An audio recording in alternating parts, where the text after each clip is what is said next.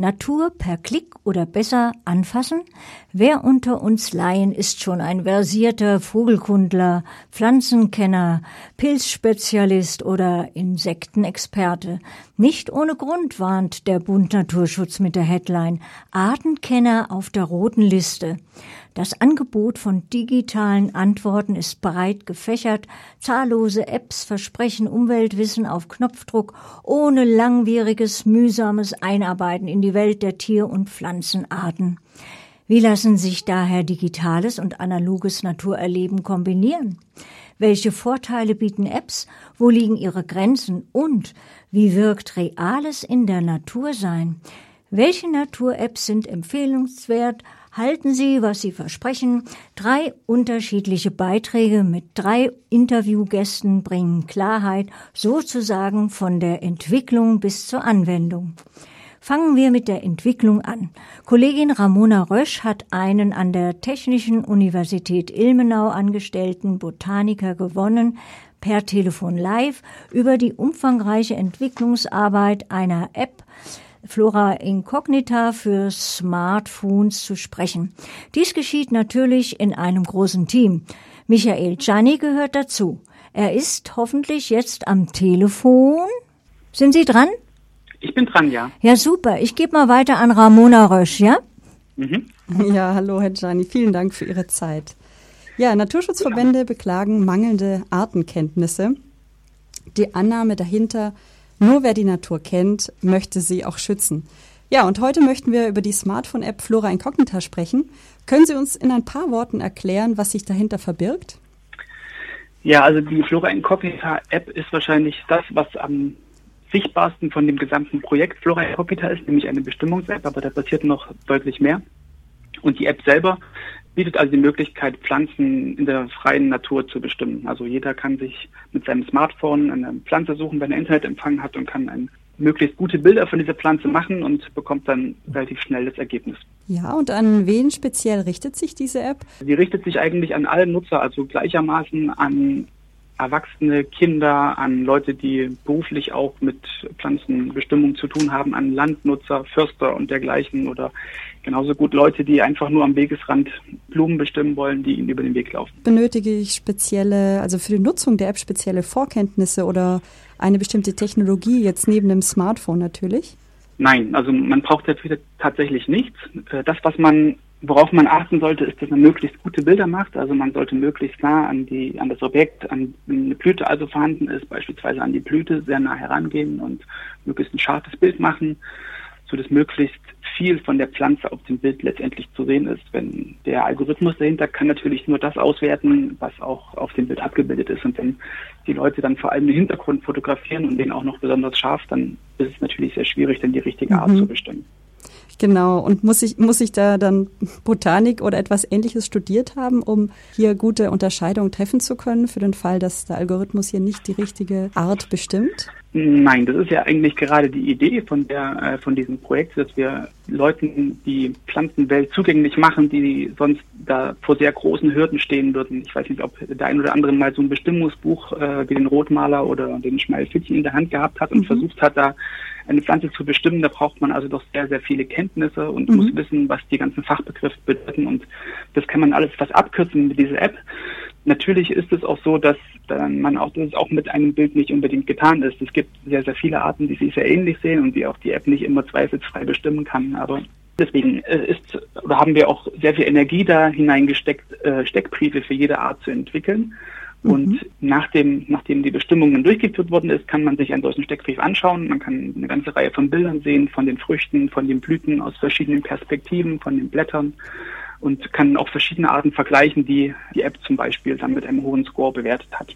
Und ähm, wenn ich jetzt beispielsweise einen Fikus abfotografiere und ein Bambus vorgeschlagen wird, wie wäre dann so der normale Prozess? Also wie würde es dann weitergehen? Gibt es da eine direkte Kommunikation mit Ihnen und Ihrem Team?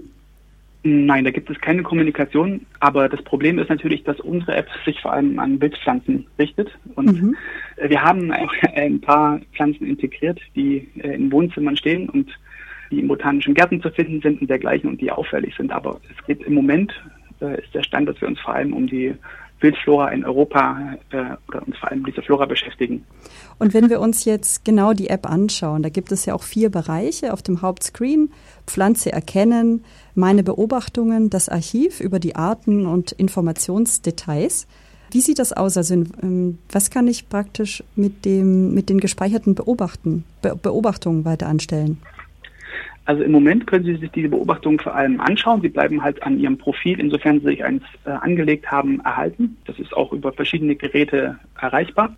Und Sie können diese Listen zum Beispiel sortieren nach äh, bestimmten Gebieten. Also das geht im Moment noch nicht, aber es wird in der Zukunft gehen, dass Sie also Projekte anlegen können. Zum Beispiel haben Sie ganz viele Pflanzen in Ihrem Garten fotografiert und Sie haben ganz viele Pflanzen in der näheren Umgebung oder vielleicht im Urlaub sonst irgendwo fotografiert und können dann diese ganzen Artenlisten in diesen ganzen Gebieten miteinander vergleichen und sich wieder anschauen und können schauen, wie viele Arten sie jetzt schon bestimmt haben, das vielleicht auch mal wiederholen. Und ja, dann wächst halt langsam so eine digitale Bildersammlung auf ihrem Smartphone heran. Und ähm, gibt es so eine Art Zukunftsvision für die App? Also wie kann die in Zukunft aussehen? Gibt es weitere Produktmerkmale, die die App zukünftig bieten soll? Also wir werden jetzt äh, entweder noch dieses Jahr oder Anfang nächsten Jahres dann ein relativ großes Update noch einmal durchführen, wo äh, der Artenkatalog äh, deutlich vergrößert wird. Im Moment kann die App 4800 verschiedene Arten oder sagen wir mal Artengruppen erkennen. Es geht also nicht immer bis auf Artenniveau bei bestimmten schwierigen Gruppen. Und diesen Artenpool, der wird sich jetzt noch einmal verdoppeln. Das heißt, da wird, äh, stecken wir gerade eine ganze Menge Energie rein, dass das passiert. Weiterhin wollen wir versuchen, eben für ganz bestimmte Gruppen die sehr schwer zu erkennen sind, wo der Algorithmus unserer Ansicht nach noch nicht ausreichend gut funktioniert. Das wollen wir noch weiter verbessern. Also ich denke da ganz speziell an die Süß- und Sauergräser und ja, verschiedene andere kritische Sitten, die eben nicht so einfach zu erkennen sind. Und Sie haben ja sehr viele Nutzer jetzt schon. Ich glaube, über eine Million. Habe ich das richtig gelesen? Ja, im Moment haben wir über eine Million Downloads. Genau. Kann man da schon ein bisschen was über die Nutzergruppen sagen? Also wie sind die? Sind das häufiger Schüler? Gehört das mit zur Umweltbildung gewisser Schulen? Oder äh, wie, wie wurden die Personen angesprochen gefunden und wer nutzt die App aktuell? Ja, also das kann ich natürlich nicht so genau sagen, da wir über unsere Nutzer natürlich nicht direkt Bescheid wissen, aber natürlich haben diverse Organisationen mit uns Kontakt aufgenommen. Also wir sind mit diversen Schulen in Kontakt, die die App benutzen, um äh, Schüler im Prinzip das Herbarium durch eine digitale Pflanzensammlung zu ersetzen. Das war jetzt gerade in der, in der Corona-Zeit eine sehr wichtige Geschichte und da haben wir viel Feedback bekommen, dass die Lehrer das gemacht haben. Des Weiteren arbeiten wir auch mit Universitäten zusammen, wo also auch äh, Teil des ähm, Bestimmungsübungen über diese App und äh, überhaupt die Pflanzenkunde teilweise mit über diese App gemacht wird. Und ich will vielleicht nochmal ganz kurz sagen, also wir haben aktuell insgesamt sind es fast 20 Millionen Bestimmungen, die bereits durchgeführt wurden. Und wir haben also diesen Sommer weit über 100.000 Bestimmungen am Tag zu verzeichnen gehabt. Ja, das hört sich gut an. ja, äh, vielleicht können Sie noch mal einen Schlenker ausholen und erklären, wie das Ganze gestartet wurde. Also wenn wir jetzt aufs Projekt schauen, 2014 habe ich nachgelesen, ist das Ganze so ins Rollen gekommen. Wie, ja, wie kam man dazu, sich zusammenzufinden zwischen TU Ilmenau und, und Max-Planck-Institut? Was hat den Anstoß gegeben, diese App zu gestalten und zu entwickeln?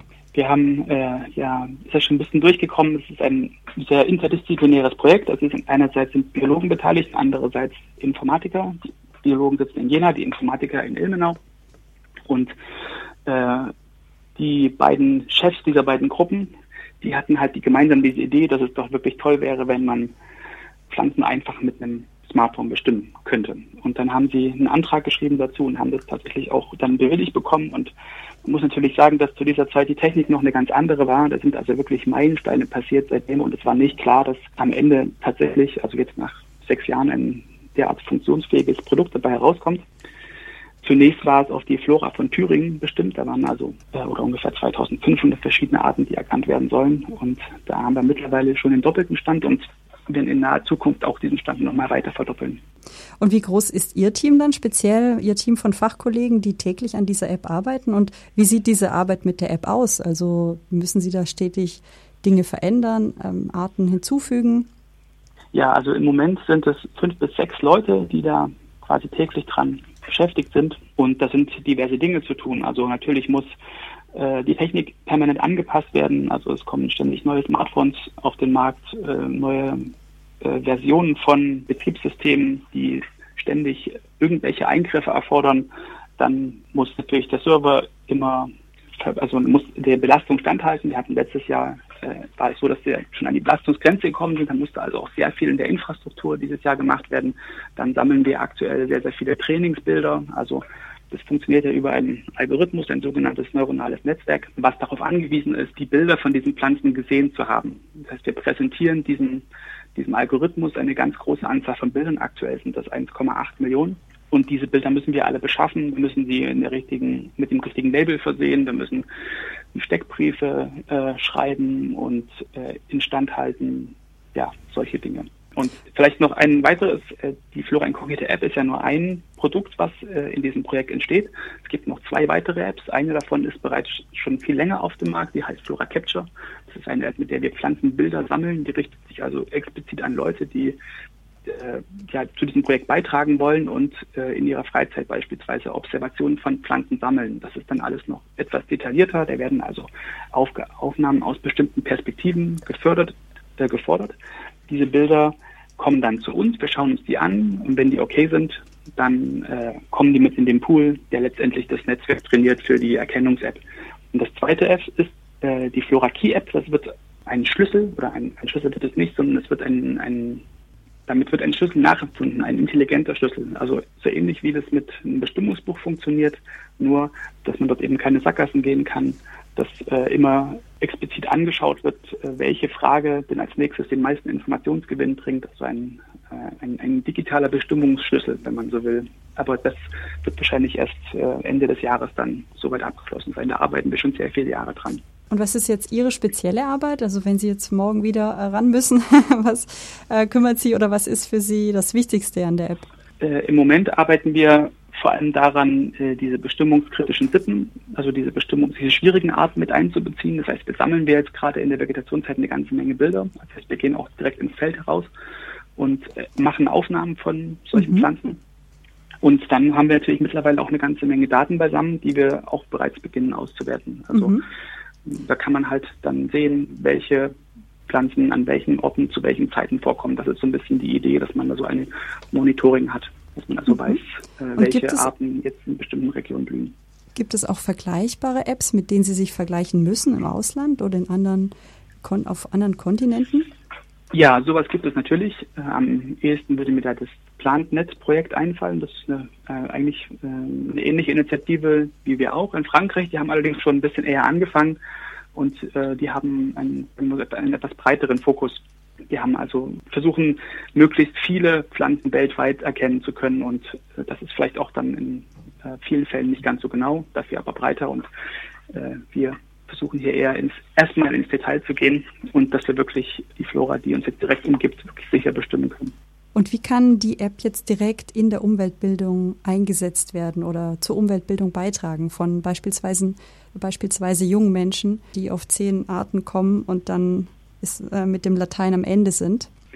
Ja, also wir haben tatsächlich von wirklich von vielen Leuten Feedback dazu bekommen, dass, dass sie richtig so eine Sucht entwickeln, mehr Pflanzen zu finden oder mehr verschiedene Arten zu finden und dass sie auch wahrnehmen, wenn sie mal hinknien und wirklich äh, auch in der, in der Wiese eintauchen, dass sie da eigentlich ganz viele neue Arten noch sehen, die, die sie vorher gar nicht wahrgenommen haben, weil sie das Ganze nur als große grüne Masse gesehen haben. Aber wenn man sich halt dann wirklich gezwungen ist, damit zu beschäftigen, oder vielleicht auch, wenn man das will, und dann geht man da runter und guckt sich das an, dann sieht man eben, dass da ganz, ganz viel Vielfalt ist, äh, die man dann äh, natürlich, oder ja, wo man dann vielleicht wissen möchte, was das ist, und dann kommt eben eins zum anderen. Und äh, genau diese Erfahrung haben uns wirklich viele Leute schon beschrieben. Also das ist, Ach, das ist wirklich schön. schön zu hören. Das freut mich auch sehr. Ja. ja, vielen, vielen lieben Dank, Herr Gianni, für diese Zeit und für äh, Ihr Engagement und viel Erfolg weiterhin mit der App. Ja, sehr gern. Also ich wollte vielleicht noch sagen, wenn der ein oder andere Lust hat, da mit uns näher in Kontakt zu treten, wir haben sehr intensiv bespielte Twitter, Facebook und Instagram-Profile. Da können wir also gerne noch ja, weiter im Austausch bleiben. Sehr gut. Vielen, vielen, Dank, Dank für die Einladung. Ja. ja, wiederhören. Wiederhören.